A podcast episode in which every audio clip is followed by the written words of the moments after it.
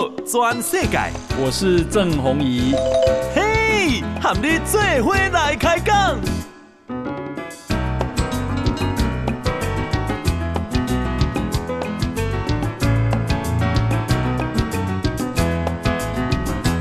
欢迎收听《宝岛全世界》。呃，我是代班主持人石板明夫。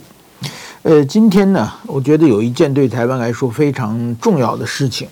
就是说，呃，台积电在美国的呃亚利桑那州呃凤凰城的这个晶圆厂，今天呢开始举行移交典礼，然后美国总统拜登呃出席。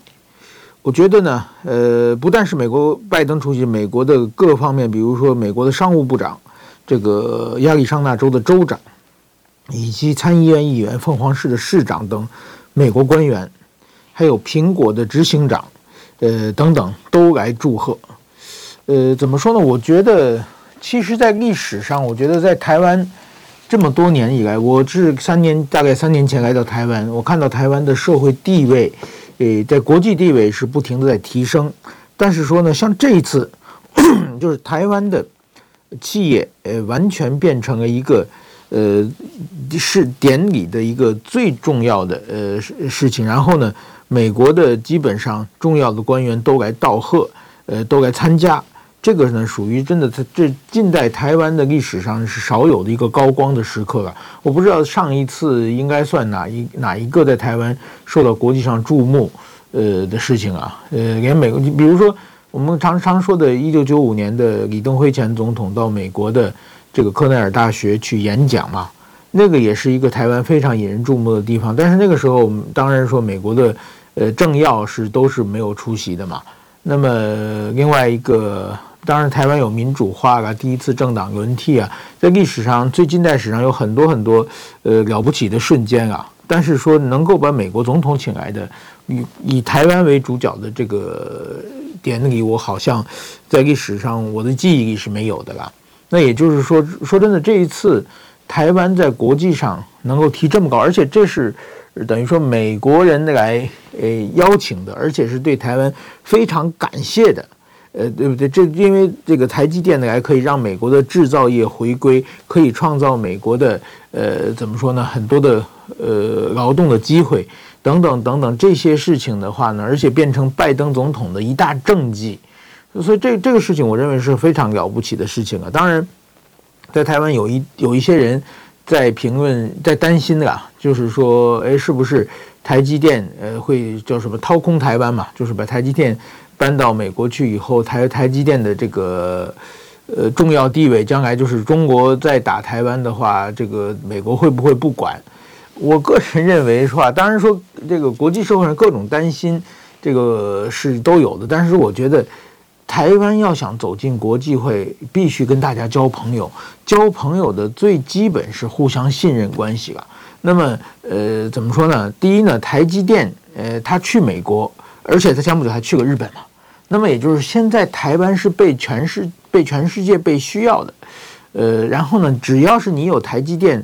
呃，怎么说呢？台湾有自己这个不停的向上进取的精神，自己开发，自己不停的提高自己的被利用价值的话，那台台湾当然是以后会的路会越走越越大越宽的。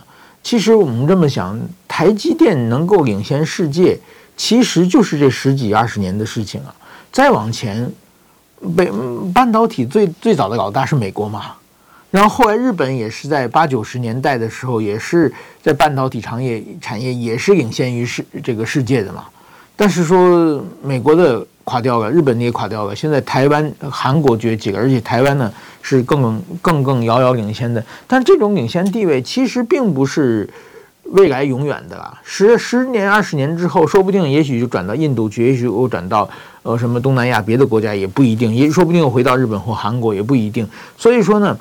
在这种情况下，台湾要不停地提升自己啊，并不是说，哎，现在有台积电，我就捂着，我盖着，我藏起来，我我我谁都不给。这样的话，其实那如果说你不跟大家交流的话，将来别人研究出什么超过你的话，那台湾就反是反而是这个失去竞争力了嘛。我所以我觉得台湾现在趁着这个是大家被呃被需要的时候，一个是什么？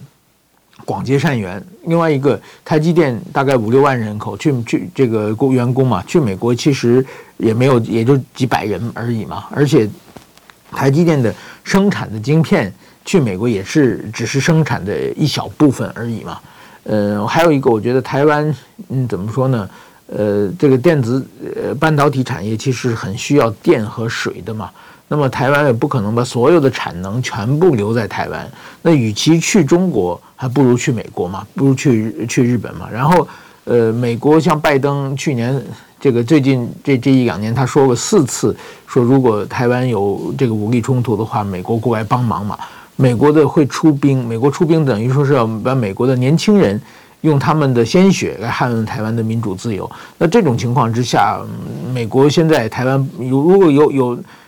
拿一些美国可以就是对美国有用的东西互相交流，我认为也是一个非常好的事情啊。所以说我我认为这个台湾的台积电是一个好事情。当然，台湾今后利用自己的这个勤劳、勇敢和这个聪明才智的话，能够开发出更多更多的呃东西来，永远的就是提升自己在国际社会上的存在价值。这样的话，台湾呢，我觉得呃会。台湾的路会越走越宽的了。反而说真的，有一部分蓝营的媒体说这个不能去啊，去完以后就什么掏空台湾啊等等。我觉得这种想法，呃，说真的，呃，如果说或者是他的想法太狭隘了，或者说他的想法可能是别有用心了。其其实最不希望台积电去美国、去日本的，其实是中国嘛。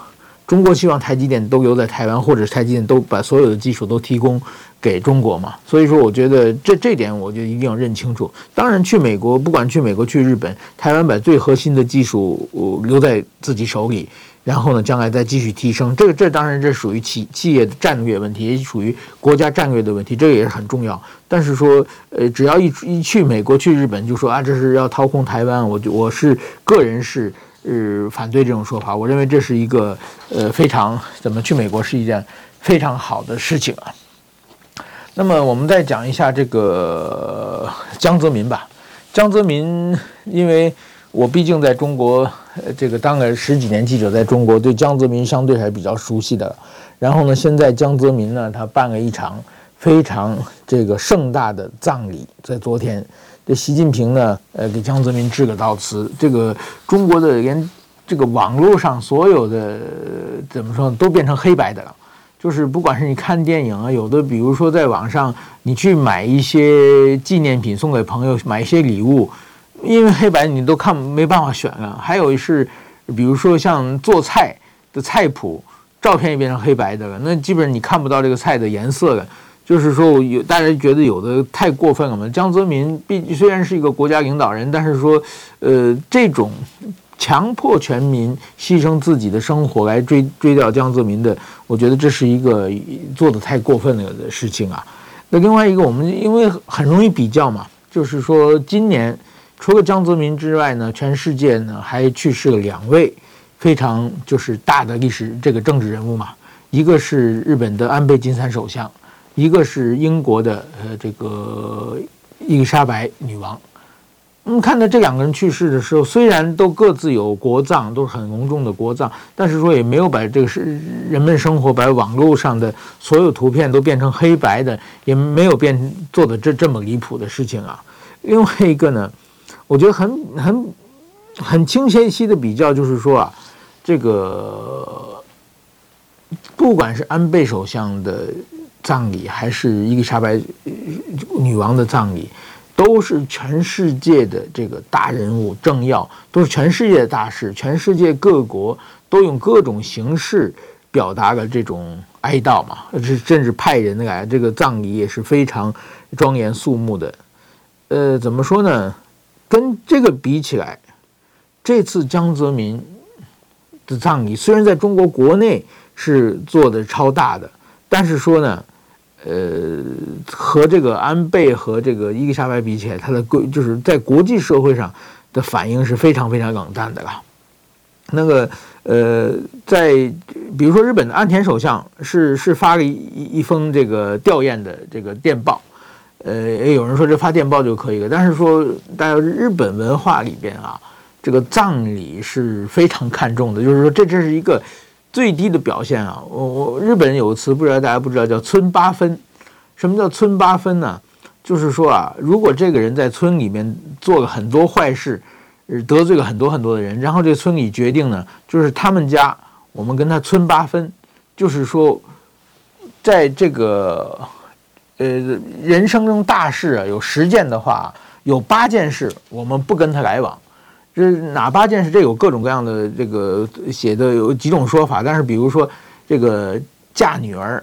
呃，什么儿子娶媳妇，家里生小孩，家里盖房子，呃，等呃，或者是这个播种的时候帮忙，然后收割的时候帮忙，还有什么过年，呃，做寿这些事情，我们都不跟他来往。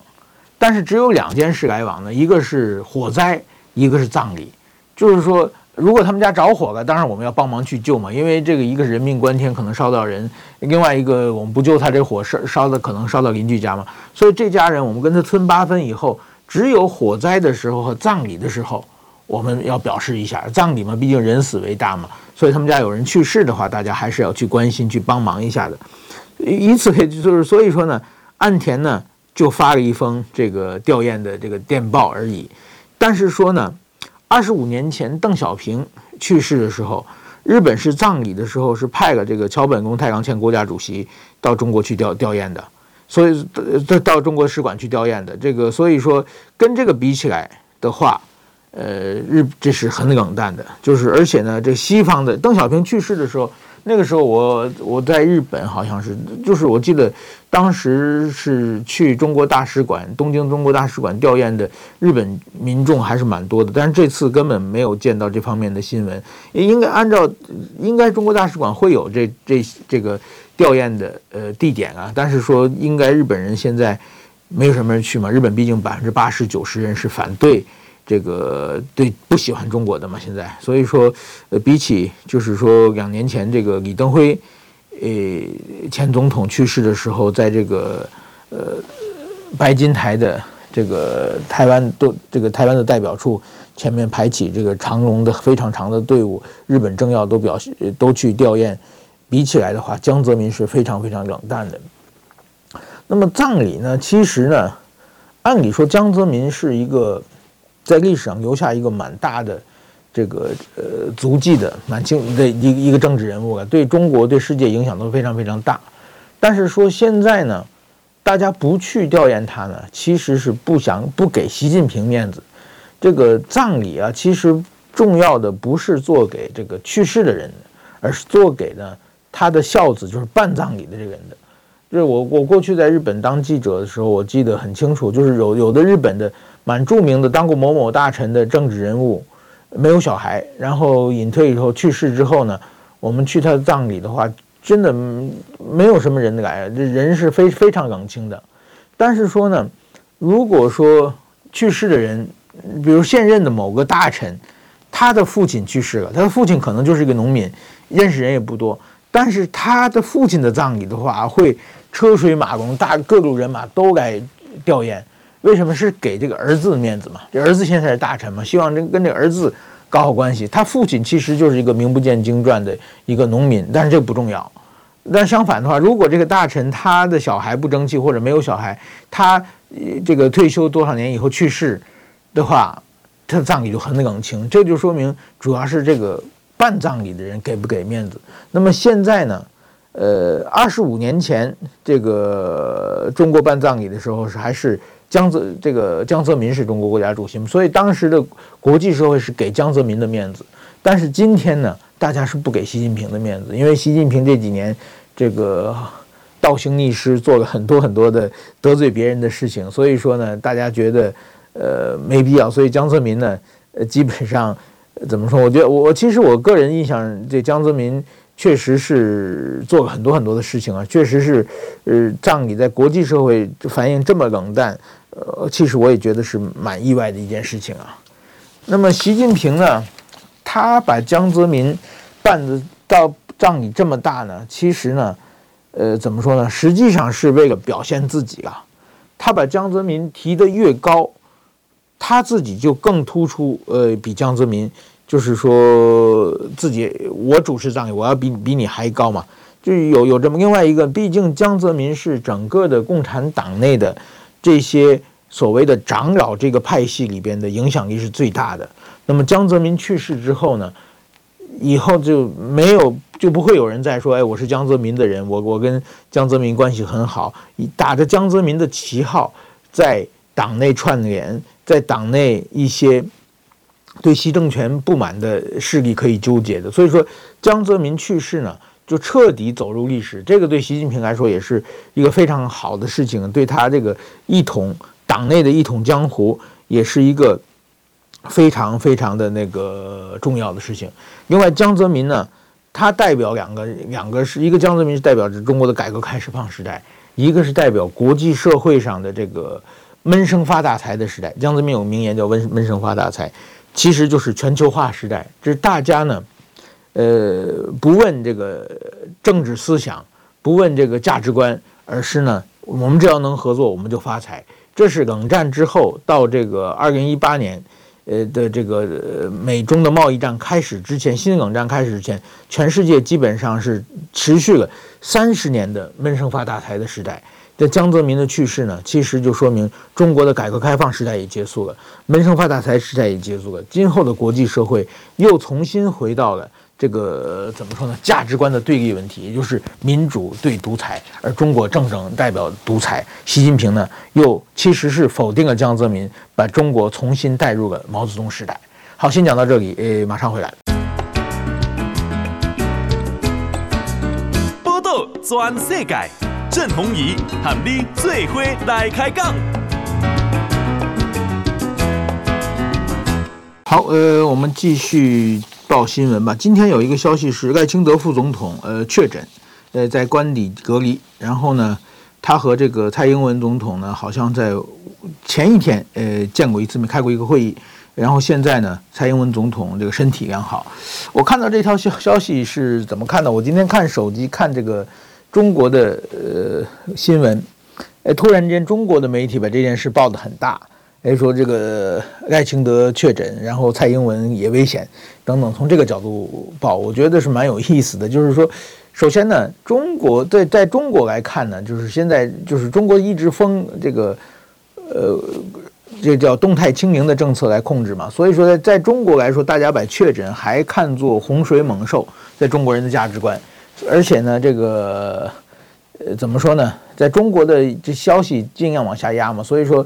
在这个赖清德一确确诊，然后这个马上说又联想到这个蔡总统可能也要确诊等等，他按他们的讲法的逻辑就是一定是干了很多坏事，所以遭到报应，是从这种幸灾乐祸的这个角度来报这条新新闻的。所以说，在中国现在这个虽然动态清零现在渐渐在缓和，但是说大家对这种疫情的。因为共产党长期的做的这种虚伪的宣传，所以说很多大家对疫情没有一个正确的认识，呃，所以说我觉得这这条这条新闻呢，在在中国当做非非常大的新闻，我觉得这是一个，呃，或者说蛮蛮值得注意的一一个现象吧。那还有一个呢，我在台湾的网上呢，就还看到了一些，就是说这条新闻下面跟的留言什么呢？啊，说毕竟是打高端的，你看高端保护力还不行等等，所以说我觉得。在台湾啊，很奇怪的一个现象就是说，现在台湾应该已经有几百万人确诊了嘛。在这种几这么多人确诊的情况之下，那当然说打 BNT 的、打莫德纳的、打 AZ 的，有的是人就是打完以后确诊。但是说，只要是这些著名人物打过高端的，他一确诊，马上就说高端不好。那别人去打别的疫苗确诊的话，绝对不提。就是台湾有一群势力，只要找机会。就来黑高端，就来抹黑高端。我觉得这是一个怎么说呢？非常奇怪的现象啊！按理说，真的，台湾是这这场疫情之中，台湾是自己研制出来自己的台湾产的疫苗嘛，自己就偏偏说自己的东西不好。日本呢，在这场疫情，日本政府已经拨了两三百亿日币，是台湾的好十几倍的钱出来，但是说。到现在为止，日本的疫苗自己国产的疫苗还没有开发出来。你看日本的媒体都是在问这个日本政府为什么这个开还开发不出来这个国产疫苗？怎么说呢？跟它相对比，台湾自己有有疫苗，但是说呢，只要有机会就马上借机来打压。我觉得这也是一个呃，怎么说呢？呃，一个台湾特色，也其实也是台湾的悲哀吧。那么我们再讲到，当时说赖赖副总统这个现在确诊会不会影响民进党的党主席选举等等这些事情呢？我也不太知道。反正就是说，这个现在民进党内一定是紧锣密鼓的，呃，各路势力在政，在这个党主席这个党主席选举之前，呃，在非常忙碌的时候吧，这这个赖副总统的确诊确实可能会有一定影响吧。那么我今今天想讲的呢是这个有关黑道的问题吧，就是排黑呃修法，这个怎么说呢？呃，本来呢这次是因为这个台北市的这个中山松山的这个立委补选，蒋万的立委补补选呢，由这个国民党的参选人王鸿薇和这个民进党参选人这个吴怡农呃这个两个人竞争，但是说呢。国民党参选人呢，又一直猛攻这吴一农呢，是这个黑的黑，就是有黑民进党的黑道治国，有跟黑道有关系，借此呢，这个选举来进行选举的一种攻防吧。这某种意义上也也叫抹黑嘛。就是说，说真的，我觉得这次选举九合一选举，我们见识 见识到，过去台湾的选举就是互相抹黑是很重要的，就是一个很很重要的打法。那么这次我们看到也是。呃，比历期选举比比起来，这次的九合一可能更加变本加厉。那跟他比起来呢，我觉得这次呢，哎，民进党呢，哎，觉得，呃，你既然说我们黑道，那么我们就把这个怎么说呢？呃，设定一个叫排黑修法嘛，就是以后凡是有黑道的人都不能呃出来选举了。然后呢，听到这种说法呢，这个国民党呢，其实怎么说呢？不能说有黑道背景吧，就是说在在黑过去混过黑道，有这种黑道历史的，或者被别人指出是黑道的人里的这地方议员里面，呃，国民党要远远多于民进党嘛。所以说，民进党借此机会要把这个排黑条款推出来。呃，我个人认为这是一个非常好的事情，就是不管呃你自己互相这个抹黑说的是真的假的不好说，但是说能把台湾的政治里面把黑道的势力清除出来。我觉得这个对台湾是一个造福全民的一件大好事情啊，所以我真非常希望这个民进党和国民党，包括这个时代力量、民众党，大家一起最好用这个全票通过，然后把黑道黑道排除过去。为什么我这么想呢？我觉得这个呢，我这次来台湾，包括我以前在台湾这个看台湾有关政治方面的报道，我都非常诧异的，就是说台湾的黑道和政治的关系太密切。就是说，好像是没有社会对黑的反黑的这种声音，并不是很强烈的。因为在日本的话，你只要一个政治人物，只要你跟黑道，黑道日日日语叫ヤクザ嘛， 就是黑社会，或者是广义的讲叫反社会团体，有一点点关系，就是哪怕是你跟他，比如说一起吃饭，被别人拍拍了一张照片。这个上网之后，这个你要说清楚，你你说我不知道是黑道，或者我不认识他，这个你你要说很多，就是说非要费很大力气解释的。但是你一旦没办法，没有拿出一个让大家可以信服的说法的话，那你的政治生命就完蛋。这个不光是政治人物，包括演艺圈，包括运动员，只要是涉黑，就是坚决的，呃，这个是就会被主流社会完全排除出去。这怎么说呢？我觉得这是呢，这是多少年以来日本的也是修法。日本有个法法律叫这个暴力团对策法，或者暴力团排除法、排除条条条约，呃，这个各种各样的这个有中央政府的，有地方政府的，然后呢还有企业自己设定的，就大家一起来拒绝这个黑道。其实呢，日本的这个黑社会是应该是在亚洲是非常赫赫有名的嘛。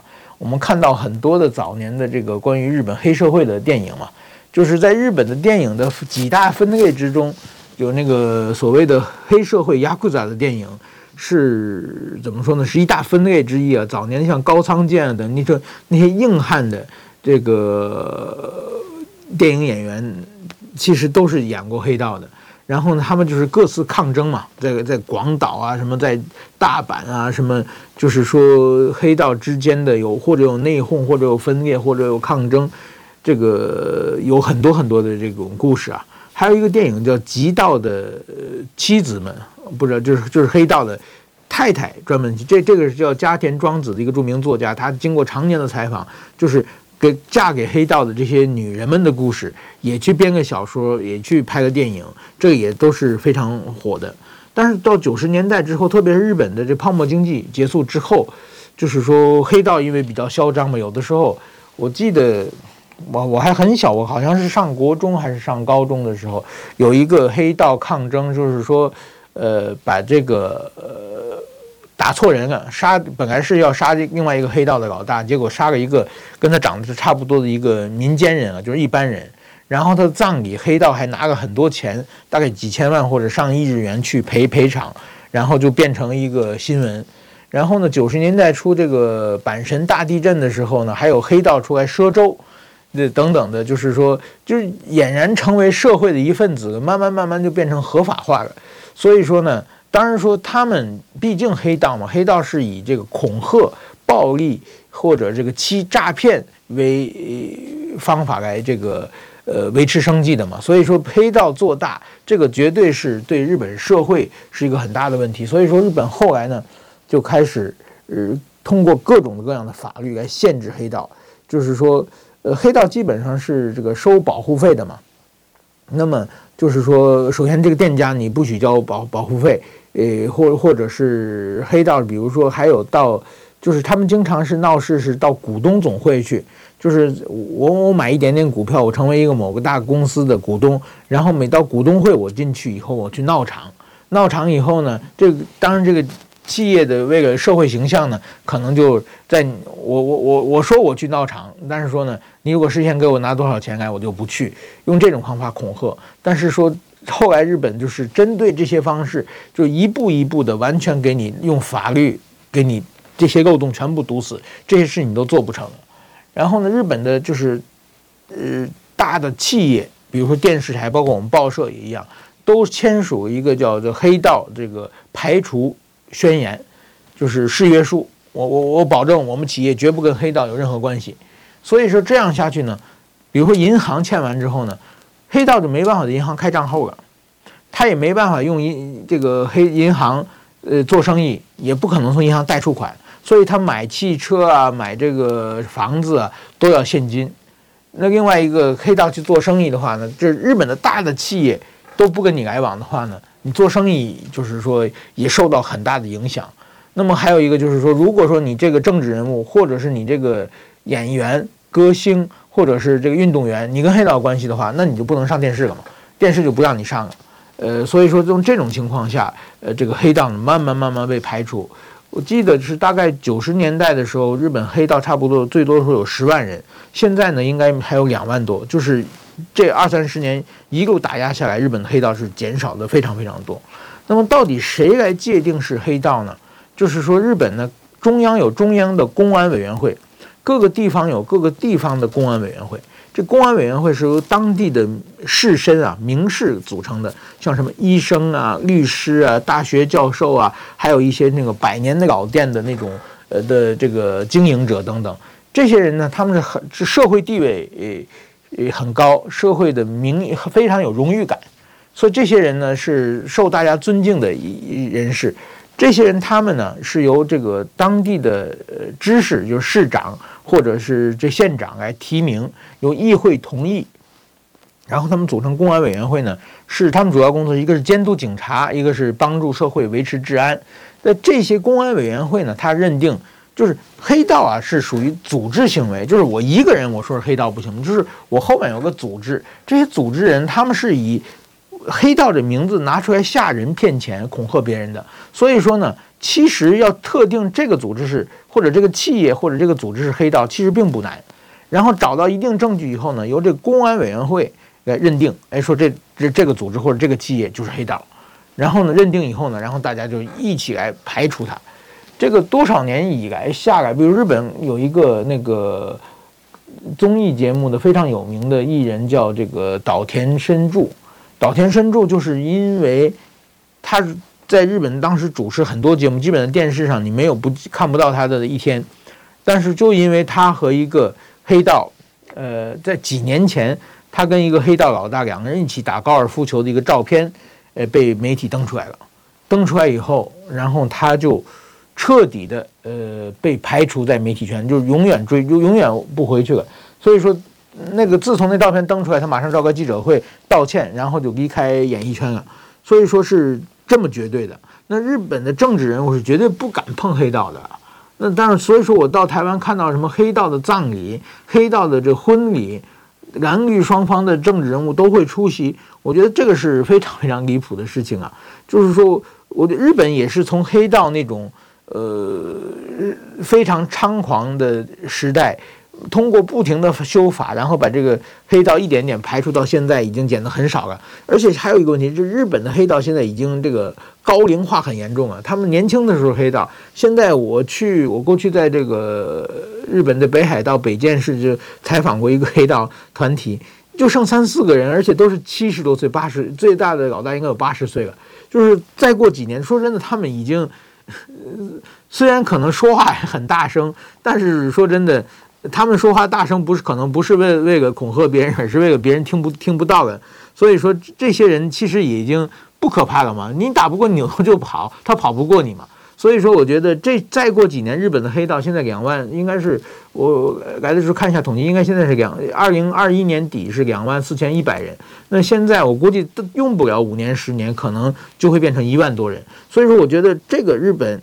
渐渐的，如果真的能实现出一个没有黑道的社会，我觉得这是一个非常好的，这是大家都可以放心的一个非常好的社会。那么台湾其实呢，你看这一会儿这这里有打枪啊，这有黑道怎么样？台湾的黑道还是相当这个猖獗的。我觉得日本的经验是可以借鉴的，就是通过立法，然后呢一点点的把你们的收入源切断，然后让你和把你们和主流社会切开。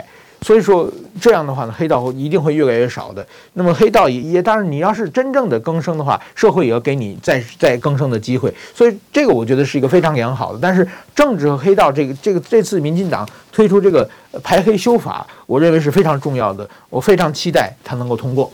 好，先讲到这里，呃，我马上回来。报道全世界，郑弘仪和你最伙来开讲。继续报新闻，呃，有一条新闻是关于这个俄乌战争的，呃，乌克兰乌克兰的无星无人机，呃，昨天呢飞到了这个俄罗斯境内去攻击了这个俄罗斯的一个军事基地，呃，应该是这个销毁了毁灭了这个两架这个俄罗斯的呃战斗机飞机，呃，是轰炸机还是战斗机？我忘记，反正就是。呃，打就是飞过去了，所以我认为呢，这个战争呢已经进入一个新的局面。然后呢，呃，为什么这么说呢？就是过去从二月二十四日这个战争开打之后呢，呃，乌克兰是一路挨打，但是现在呢开始反击了。反击了不但一个收复领土，另外一个呢就是说，在你的你要过来轰炸我的飞机，呃，我知道，那我先派无人机过去把你打掉，打掉的话我就相对安全了。但是说。换句话说呢，现在乌克兰可以有能力去到俄罗斯境内去反击了。去反击的话，这个点呢，怎么说呢？今天，哎，今天的新闻呢是这个美国的，呃，总统呢，拜登呢，就是说，呃，不鼓励呃乌克兰深入这个俄国俄境攻击啊。他是就是这个是美国的一贯态度啊，就是说。呃，怎么说呢？其实乌克兰之所以能撑到现在，诶，很大的原因是这个是后面有北约嘛，就是以美国为首的欧洲各国的支持，给他提供武器啊，提供各种的情报。呃，现在呢，就是说乌作为乌克兰说呢，非常想乘胜追击嘛，因为现在战局对乌克兰比较有利嘛。但是说呢，美国和欧洲欧盟呢，他们希望呢，就是说，呃，不希望太过于刺激俄罗斯。致使俄罗斯呢动用核武器等，让使战争升级，就是慢慢跟俄罗斯往往往下耗。但是作为乌克兰呢，当然希望早日把这个侵略者轰出去，早日取得胜利。所以双方呢有这么一个不同的立场。所以说现在呢，呃，但是我认为这次无人无人机去攻击的话呢。呃，可能是没没有经过美国同意，但是乌克兰呢，现在，呃，怎么说？他说明他的能力现在已经可以开始反击了。那我认为战争已经到了新的这个局面了。那么，到底美国不让乌克兰去，但是说你不去的话，你不过去攻击的话，它的轰炸机过来的话，就可能有乌克兰的乌克兰的平民、乌克兰的孩子就可能被这个轰炸机炸死。那么我们事先这个先防卫。诶，有什么不？那乌克兰有乌克兰的理论嘛？所以这个事情将该怎么办不知道。但是我觉得，呃，怎么说呢？呃，战争已经陷到这里的话，我就我觉得双方已经开始了这个要停战，就是磨合的阶段了。我觉得美国或者中国最近也是有点蠢蠢欲动嘛，就是说想做一个调停的角色了。那么乌克，但是乌克兰这俄罗斯是想停战，但是说骑虎难下，他要面子。作为乌克兰说，我受了这么多委屈，挨了这么多欺负，我绝对不会轻易，就是说，做所有以妥协的方式来结束战斗的。所以说我结束战争的。所以我觉得今后，这个呃，从军事冲突已经进入了僵持化，僵持化以后可能就变成外交交涉的主呃这个舞台了。那么乌克兰这次反击呢，某种意义上呢，也让俄罗斯也知道。就是你不是光你欺负别人，别人可能也会欺负你到头上去，欺负你自己自己的头上来。那么这样的话，其实对这个俄罗斯的普京的这个打击应该也是蛮大的。就是说，你现在不是你去打别人，你自己可能挨打了。那么归根结底的话，我觉得这次战争就是普京的一个人的战争。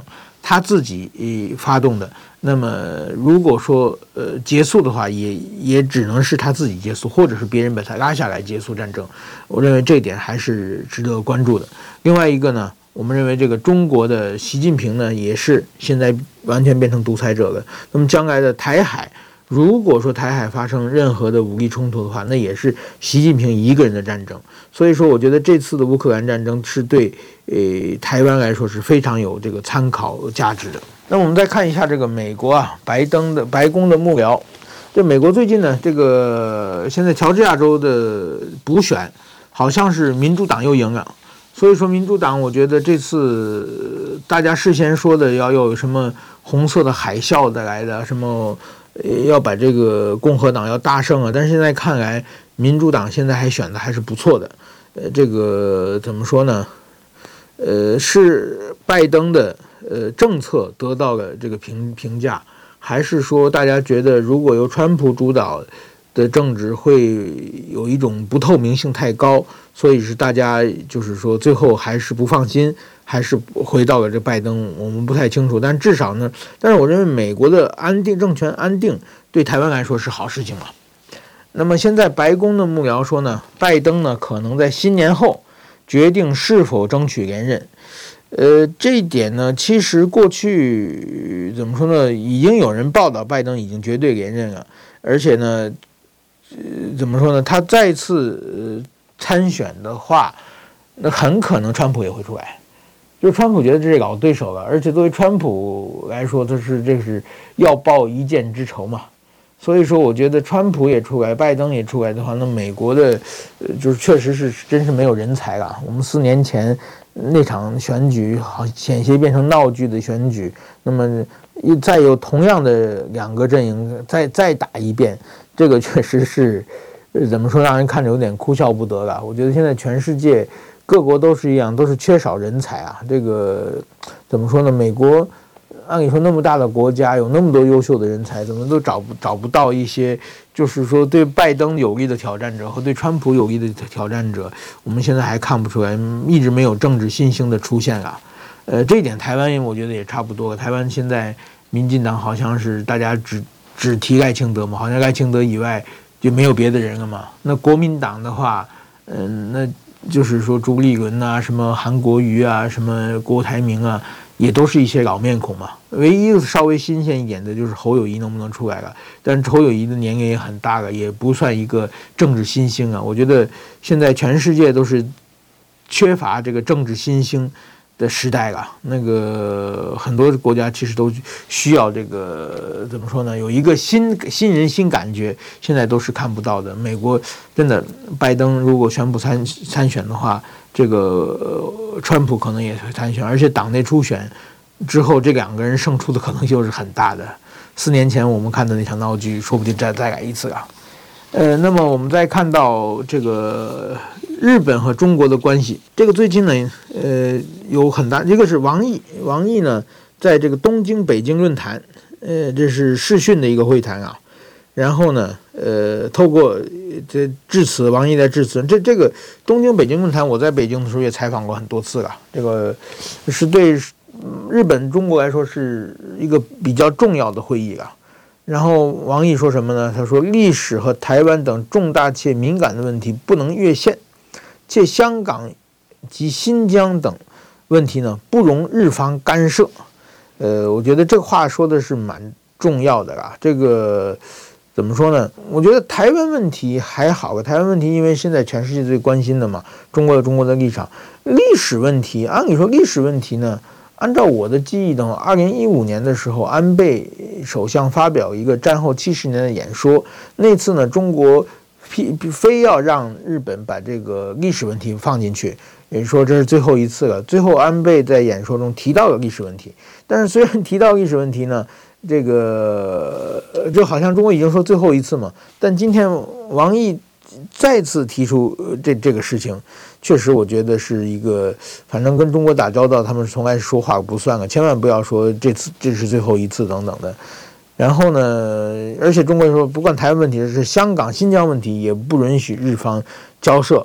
呃，然后呢，但是我觉得日本的这个王毅这么强硬，但日本的外务大臣林芳正呢，他回答的时候呢，就是说什么希望透过不断对话。建构一个建设性且稳定的日中关系，也希望呢能够恢复因疫情之后减少的民间交流等等。日本这个说话都是四平八稳。说真的，我觉得最近的日本政府确实对中国是比较软弱的，特别是我觉得这习拜会之后啊，习近平和拜登这个见面之后呢，这个。呃，怎么说呢？日本可能美国嘛，就是说美国对中国不是那么不像过去那么强硬了。日本一下子也也有点选这个软下来了。但是刚才讲的这个日，不管是岸田文雄还是林芳正，还属于日本的执政党。日本的在野党就更离谱了。这个日本的在野党的这个在立法在国会上，两文两名在野党的这个呃国会议员在质询这个岸田首相的时候呢，要求岸田首相明确的说，呃，不支持台湾独立。我觉得这个是有有一点离谱的。然后他说，这个在日台侨声明，呃，这个表示抗议。然后这个 怎么说呢？那我先说这个在在日在日的台侨团体啊，这个叫全日本台湾联合会，这个是由这个赵忠正先生他当会长的。然后还有理事，我过去在。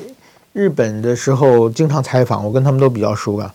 他们觉得这个日本的这个在野党说的太太离谱，说一定要呃这个封住台独的举动。另外，希望首相亲口说不支持台独。他说，我在录像上看看这两个，一个是这个自民党的干事长，呃，立宪民主党的干事长冈田那个冈田克也。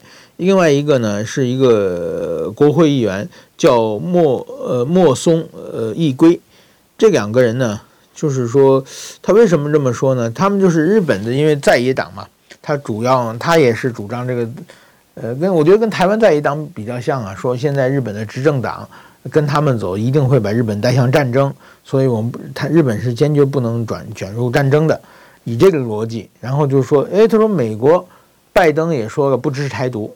然后呢，所以他说日本，你看美国都说了，日本首相也应该亲口说。但是说美国说明不支持台独这个这句话呢，它来自新华社。所以说这个这几次习近平跟拜登见面之后，中国的新华社的稿子一定会写到，呃，在会谈当中，拜登呃重申呃美国呃不支持台湾独立的立场。但是说在美国华盛顿 发表的所有的文章里面。都没有这句话，我认为呢，是中国把这个事情延伸了，就是说，拜登说的应该是我们的一个中国政策没有改变，然后呢，他再把再一步延伸到就是一个中国政策里面有包括不支持台独，就是不不不支持单方面改改变现状，他又把这个翻译成台独，然后又把这个翻译，然后把这个中国拿出来。我觉得中国这是中国常用手段嘛，就是把你说的一句话，我给你扩大解释，然后就好像你说的一样。所以说呢，呃，这个日本呢，而且美国的一个中国政策，其实呢。也包括就是反对中国要改变现状嘛，你不许打他，就是台湾方面改变现状，美国也不符合美国，美国也不也不支持。然后呢，呃，这个中国要去改变现状也不支持，就是维持现状，呃，也是美国的一个中国政策。但是日本呢，到现在为止呢，就是说什么也没有做嘛。按理说这个。呃，而且美国拜登总统已经说过四次要美国要协防台湾这件事情嘛。那现在，呃，怎么说呢？根本日日日本这句话，日本没没有没有任何的协防台湾的这种承诺，也没有法律，也没有条约的情况之下，如果突然冒出一句不支持台独的话，这个确实是。是怎么说呢？中国会高兴，日本一点好处没有，台湾很受伤的一个结果。所以说我看到那个岸田首相对答的回答的说呢，呃，对日本的来来说呢，台湾是共享基本价值、有紧密经济关系与人员往来的极重要的伙伴，是重要的友人。呃，日本与台湾的关系根据一九七二年的日中联合声明，维持非政府间的实务关系。此外，台湾海峡的和平稳定很重要，有关台湾的问题，期待能够通过对话对话和平解决。日本至今一贯表明此看法，这是日本的基本立场。哎，我觉得这个岸田首相回答这句话是比较四平八稳的了，就是说基本上，呃，怎么说呢？呃，还是属于站在台湾的基本立场上嘛，就是说尊重台湾嘛，然后就是说维持台湾和平，也也是拒绝中国嘛。我觉得这些是这个回答是蛮不错的，至少我们觉得岸田首相还没有偏离安倍首相的基本对台政策。同时，我们也要怀疑，就是说日本的在野党为什么呃，就是说会在这种事情呃搞事情，所以说是不是也拿到了一些中国的受到中国的影一些影响？所以这这个事情我们也要关关注。其实中国对外国的选举渗透，我们前不久看到加拿大，我们看到澳大利亚。当然，我们台湾的选举也受到了渗透。其实，我想日本的选举也一定受到了渗透。所以说，这这种事情，我觉得，呃，这碰到这种，台湾应该坚决的出来抗议，然后呢，把自己态度表明出来。顺顺便呢，我觉得我也会在产经新闻写文章，要求是日本也要防建造一一一所防火墙，防止着中国对日本扩大的影响，影响日本的选举，或者影响到日本的政治人物的发言。好，那今天就讲到这里，谢谢大家。报道全世界上精彩内容，伫 Spotify、Google Podcasts，还有 Apple Podcasts，拢听得到。